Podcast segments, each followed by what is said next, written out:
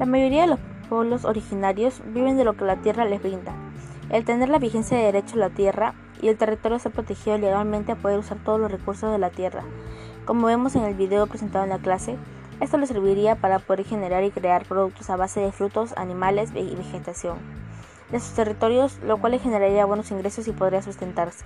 También es importante tener el derecho al territorio, porque muchas veces los pueblos originarios se encuentran en tierras ricas en minerales o algo por el estilo.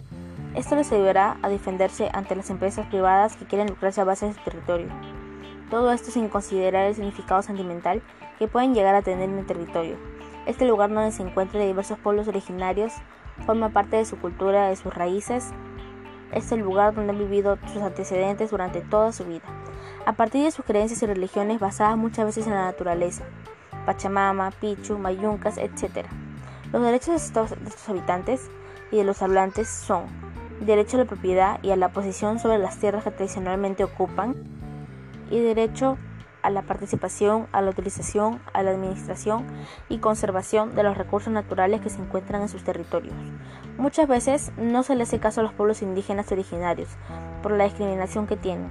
Deja un papel importantísimo ya que se piensa que estos pueblos originarios son analfabetos y no tienen una confiscación delictual apropiado, por lo cual varias veces lo deja de lado el momento de tomar decisiones importantes.